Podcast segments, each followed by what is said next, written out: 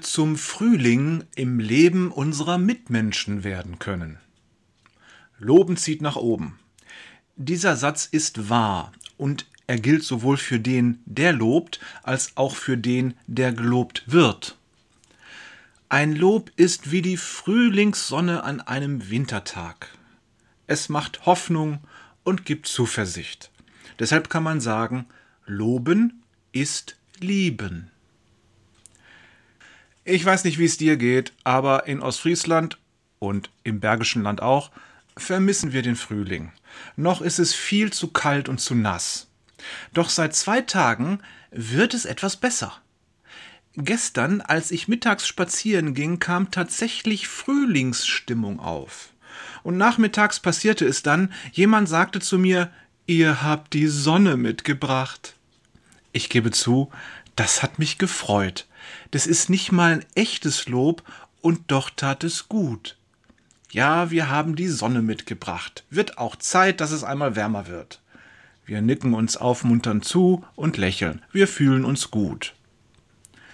So eine kleine Begebenheit. Und doch hatte ich sofort den Impuls, sie heute für das Jesus-Journal zu verwenden. Zweierlei kam mir in den Sinn. Lob baut auf. Zu oft beurteilen wir Menschen nach ihren Fehlern oder Unzulänglichkeiten. Zum Beispiel, das ist der, der immer zu spät kommt. Oder du weißt doch, die Frau, die immer mürrisch aus der Wäsche guckt. Diese Sichtweise ist nicht schön. Sie schadet allen Beteiligten, weil sie den Winter manifestiert, statt den Frühling zu proklamieren. Wie belebend ist es dagegen, wenn wir das Schöne und Positive in anderen Menschen sehen und zum entscheidenden Kriterium machen. Mit Lob lassen wir die Sonne aufgehen. Wir bringen Wärme in unsere Beziehungen das bleibt nicht ohne Wirkung. In der Wärme wächst der Same. Und dieses Gesetz hat auch im geistlichen Bereich seine Gültigkeit. Lasst uns mit unseren Gedanken und Worten das Leben unserer Mitmenschen erhellen und erwärmen. Lob verbindet. Wenn mich jemand lobt, fühle ich mich zu ihm hingezogen. Er wird mir sofort etwas sympathischer. Jemanden zu loben heißt, ihn zu lieben. Und das spürt der andere Mensch. Mit dem Loben erfüllen wir ein wichtiges Gebot. Und Jesus lädt uns in Matthäus 11, Vers 28 ein, Gebt mir eure schwere Last und nehmt dafür mein leichtes Joch auf euch. Sollen wir dieses Angebot Jesu nicht wörtlich nehmen?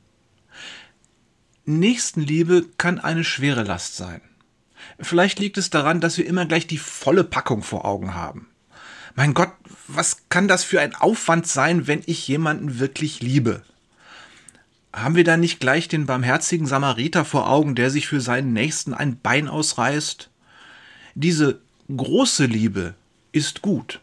Sie ist erstrebenswert und sie ist Gottes Wille für uns. Doch wir sind auch dazu berufen, im Kleinen zu lieben, ganz einfach dadurch, dass wir freundlich zu unserem Nächsten sind und ihn loben. Denn was geschieht? Das Lieben wird zur Gewohnheit und kann sich entfalten.